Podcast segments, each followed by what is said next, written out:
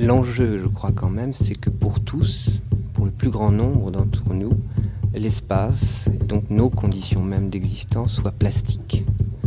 Euh, une sorte de plasticité qui permette, euh, puisqu'on sait que le monde change, que l'être change, est changement, qui nous permettent à chacun de passer d'un espace géométrique orthogonal ou abstrait à un espace tout d'un coup euh, uniquement fait en courbure, en ligne folle ou en, ou en enchevêtrement, sans que ça fasse pour ça rupture euh, mortelle.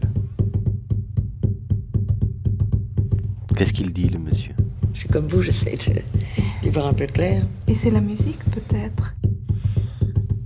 Il a pris mon cœur, il a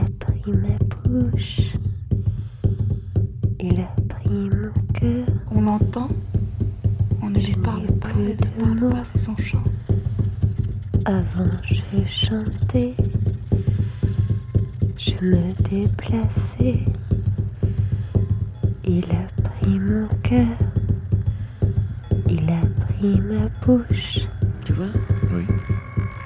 Me voilà muette, je n'ai plus de son. L'harmonie est morte. Je ne pense à rien. Ma voix ne le touche plus. Il a pris mon cœur. Il a pris ma bouche. Il a tout jeté. Il en aime une autre.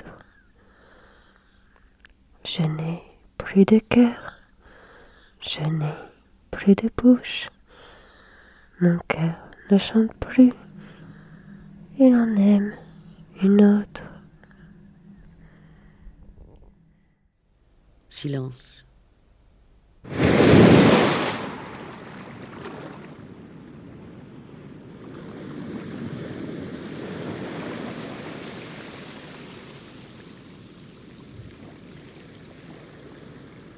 Web radio, Écoute voir. www.com, Mixlr slash voir. La naissance de la danse contemporaine est exactement contemporaine aussi, euh, d'un mouvement qui Daniel Dobels. correspond en peinture à la disparition du sujet, à une quasi-disparition de l'objet, et qui est en, en ce sens peut-être une sorte d'appel, euh, un peu paradoxal, d'un nouveau corps. De fait, d'abord historiquement, l'un des tout premiers théoriciens de la danse, sinon le tout premier théoricien de la danse contemporaine, c'est euh, Vassili Kandinsky, qui, dans du, du spirituel dans l'art, énonce quelques principes fondamentaux sur ce qui devrait en être et ce que devra être ce qu'il appelle à ce moment-là la danse intégrale ou l'intégrité de la danse suivant le principe de la nécessité intérieure.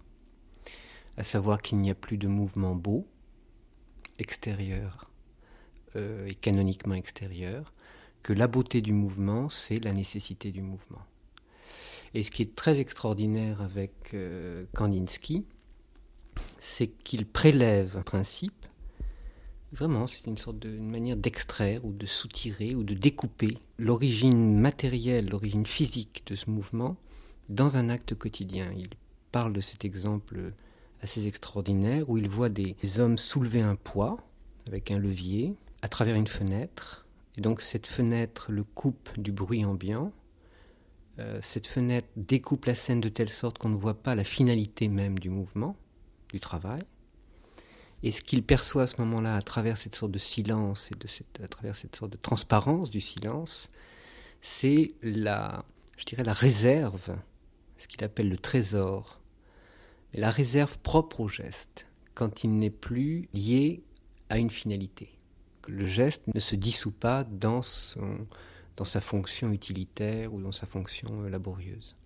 Ce qu'il saisit, c'est le, le geste en soi, c'est euh, le présent même du geste, c'est euh, le déroulement, le poids, la gravité du geste au fur et à mesure qu'il se fait. C'est la phase même du geste, hors de toute finalité, ou en deçà de toute finalité. Et ce qu'il voit aussi, c'est que chaque geste est toujours une possibilité de geste, une, une virtualité de plusieurs gestes possibles. Donc dans l'acte le plus simple, comme celui de soulever un poids, qui est d'ailleurs pas un exemple totalement indifférent, d'une certaine manière ça signifie bien ça, lever un corps.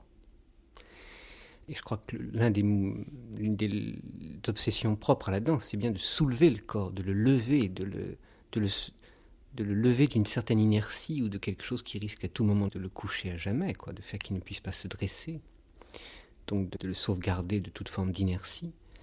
En tout cas, quand il voit cela, ce qu'il voit, c'est qu'un geste est, est toujours une condensation de plusieurs gestes possibles. Ça, c'est fondamental. Or ça, cette sorte de multiplicité à l'intérieur même du geste, c'est évidemment quelque chose que l'on lit dans la peinture de cette période.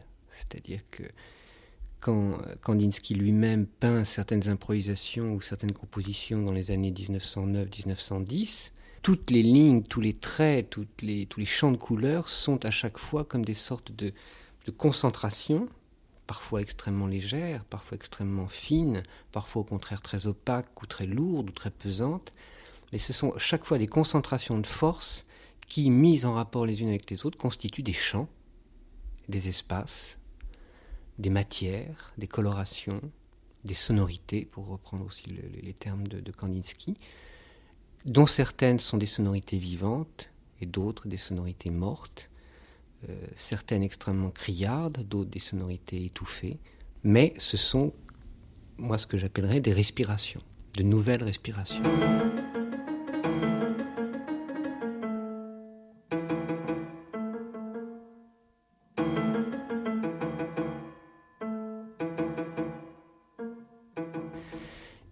Très évidemment, euh, si des, danseurs de cette période, de ces années 1900-1920, voient cela se jouer sur le plan d'un tableau, sur la surface d'un tableau, comment ne peuvent-ils pas être tentés de le jouer aussi sur le plan de la scène? Et il y a un exemple très réel de ce point de vue-là, qui est, le fait de, Marie, de Martha Graham, dans ses mémoires, qui ont été publiés, je crois, récemment à Actes Sud. Elle, euh, elle, raconte très bien comment elle a vu une exposition, ça devait être, je pense, dans les années 1915-1920, bon, il n'y a pas une date précise, mais elle explique comment elle a vu une des toutes premières expositions d'art contemporain ou d'art moderne euh, à New York. Elle voit un Kandinsky et elle voit dans ce Kandinsky, qui est donc une composition abstraite, une sorte de grande balafre rouge qui traverse diagonalement le tableau. Et elle dit dans ses mémoires que quand elle a vu ça, elle a failli s'évanouir et qu'elle s'est dit sur l'heure, je danserai cela.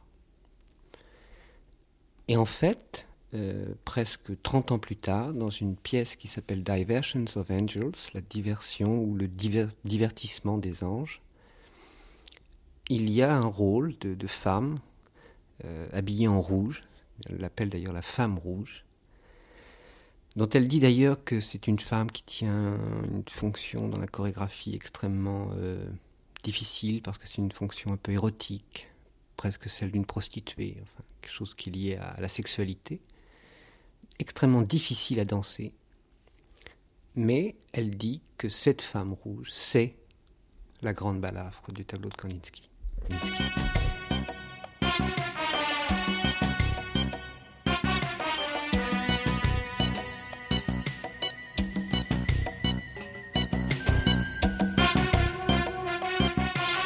Pense qu'un danseur en présence d'une œuvre ne peut qu'être tenté par cette sorte de pari impossible, à un moment donné, d'incarner, entre guillemets, en tout cas de témoigner physiquement de ce qui se passe, de ce qui fait événement dans une œuvre d'art ou dans un tableau.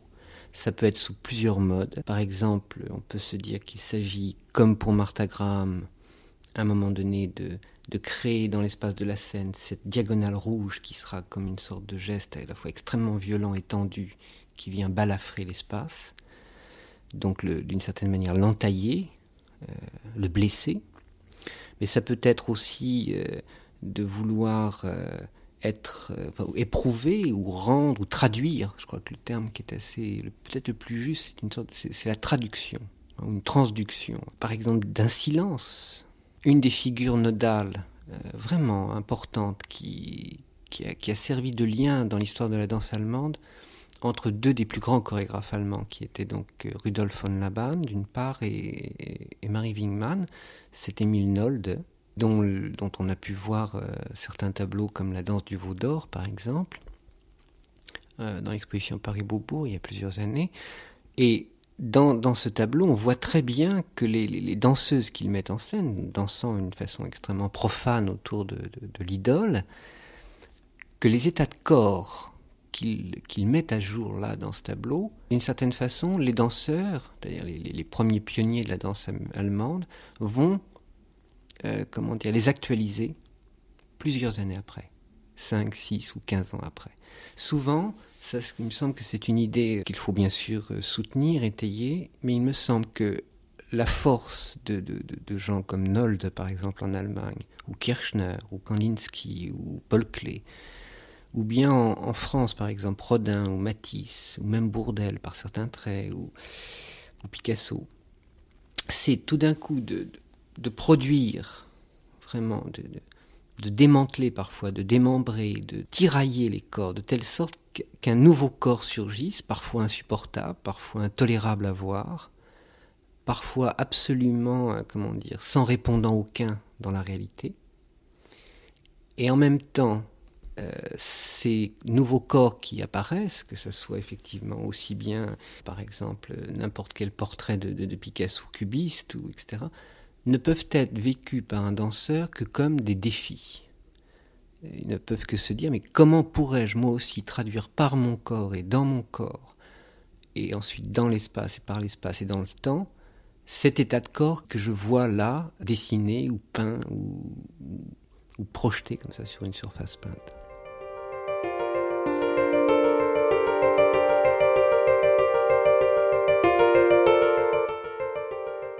Là où le peintre s'avance, et puis par moments là où il ne peut plus avancer plus loin, là où il rencontre comme une sorte d'impasse, euh, c'est tout à fait probable que le danseur trouve une solution que le peintre ne pourrait pas trouver.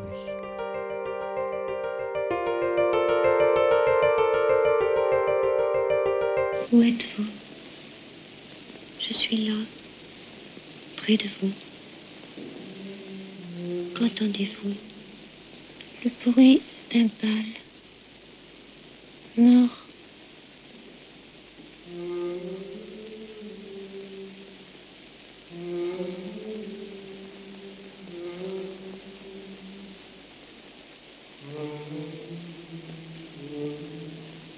Il danse, oui. Elle les regarde. Elle regarde.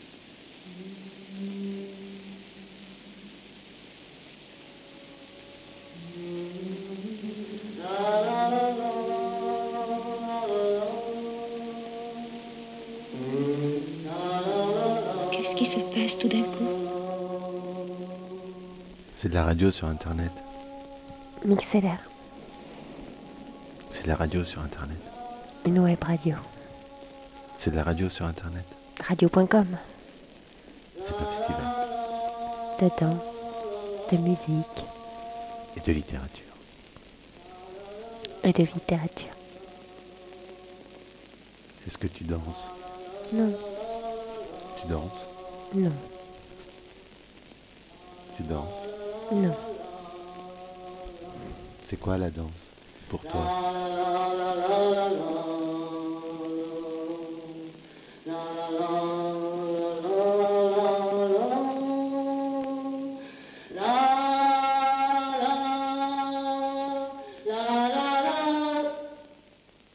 Le, le, geste de Pollock quand il peint est d'une précision extrême, et c'est vrai qu'il est d'une précision euh, non seulement dans le rythme ou dans la position même du corps par rapport à la toile, mais je dirais qu'il est plus essentiellement encore euh, dans une sorte d'exactitude quant à la qualité même du mouvement, à la qualité même qui passe à l'intérieur du, poignet ou, du bras ou de l'avant-bras, dans le positionnement de ce bras par rapport au regard, il y a ce qu'en chorégraphie on appelle une sorte de sensation du, motion, c'est-à-dire de, ce qui passe dans le mouvement et qui à un moment donné, prend effet soit dans l'espace, soit sur la toile.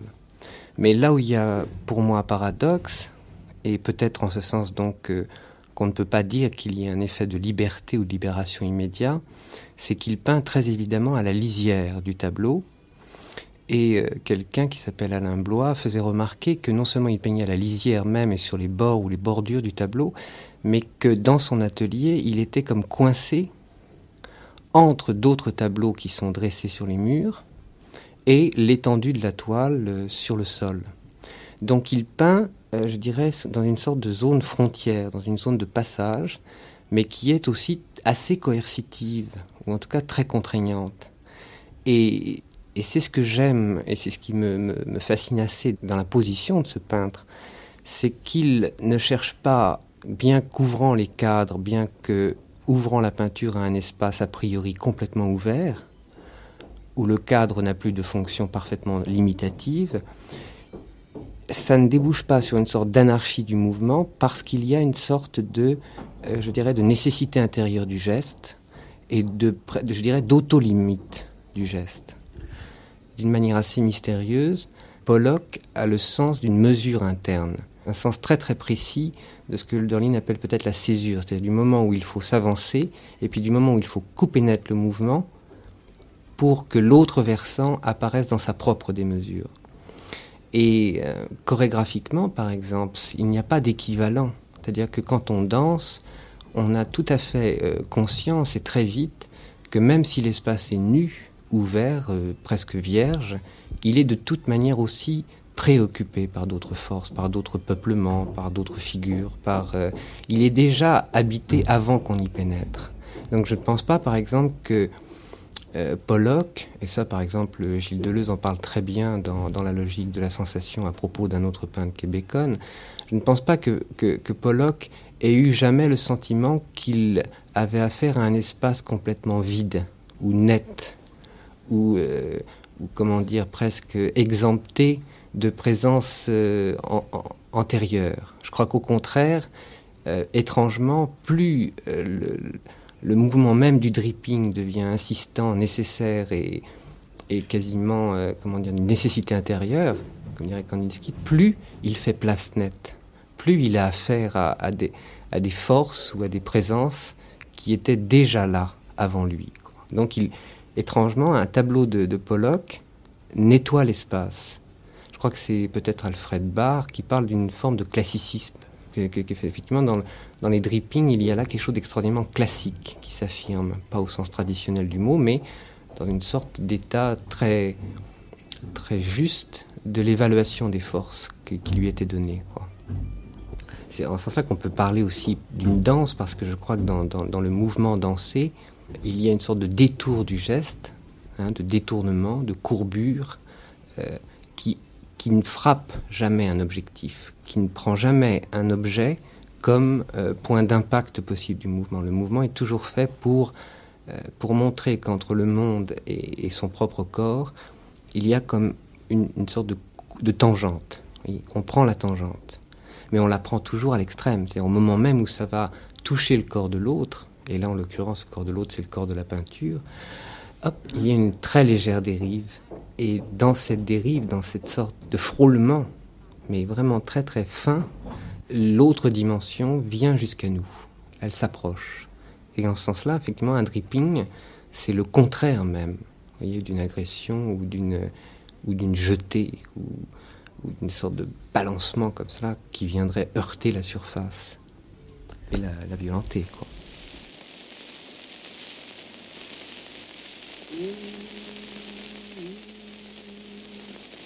Vous entendez Cet air Non, rien. Écoutez bien. Je n'entends rien. Rien. Il y avait un air à ce moment-là. Vous vous souvenez?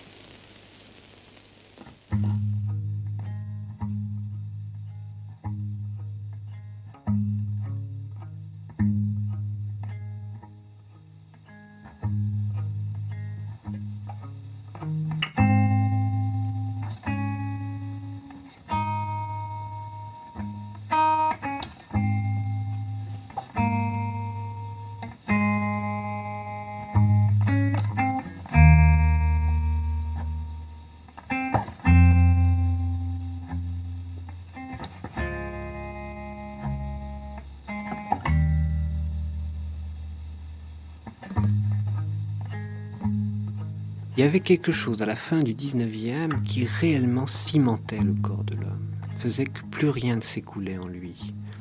Et euh, ça peut paraître, euh, comment dire, indirect ou rapporté, mais dans le fond, l'image de la femme à la fin du 19e, c'est le sablier, c'est la femme sablier. Et ce que les hommes aimaient voir dans cette taille extraordinairement serrée par les gaines, c'était cette idée que le temps coulait à travers, comme du sable. Et étonnamment, quand même, Braque et Picasso euh, font exploser cette figure-là, cette sorte de fantasme, je dirais, autour du corps féminin. Cézanne les aide à cela d'ailleurs. Hein. Mais il lui, redonne, euh, comment dire, des, des duretés, des durcissements, des, des ductilités, des, qui sont peut-être moins sentimentales, qui sont peut-être moins belles évidemment, mais qui redonnent du corps. c'est vraiment euh, la plasticité, c'est ça, c'est-à-dire de, redonner du corps là où apparemment le corps devait disparaître.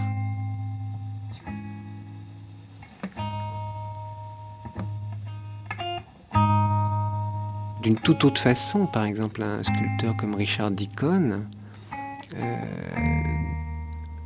sculpteur anglais qui doit avoir, je pense, une quarantaine d'années, euh, retravaille aussi sur une sorte d'organicité, un corps intérieur dont on ignore euh, les dimensions, dont on ignore exactement quels sont aussi les, mouvements de régulation, les points de névralgie. Les... En fait, ce que je veux dire par là, c'est que avec le cubisme, pas seulement, mais enfin beaucoup avec le cubisme, ce qui est retravaillé, c'est un corps qui, pour reprendre l'expression de Deleuze, était devenu un corps sans organes. Mais je sens bien, par exemple, dans un autre champ qui est celui de la hum, chorégraphie contemporaine, qu'il y a en tout cas une étrangeté qui devait être radicale pour les contemporains de Braque et Picasso, et que le corps contemporain aujourd'hui, avec toute cette sorte de mutation presque imperceptible qu'il a subie, qui ne lui sont plus, euh, comment dire, étrangères. Quelque chose, quelque chose du corps cubiste est devenu familier aujourd'hui.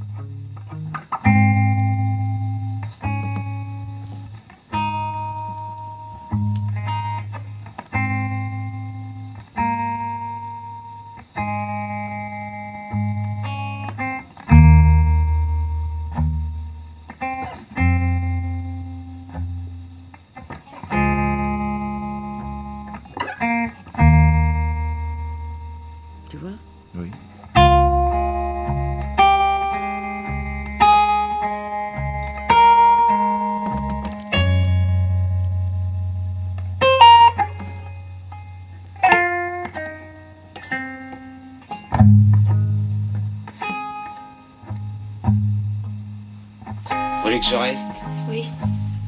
Vous voulez que je parte? Oui. Dites oui à tout, studio Oui. Web radio. Écho de voir. www.mixlr.com Mixlr. Slash. Écoute voir.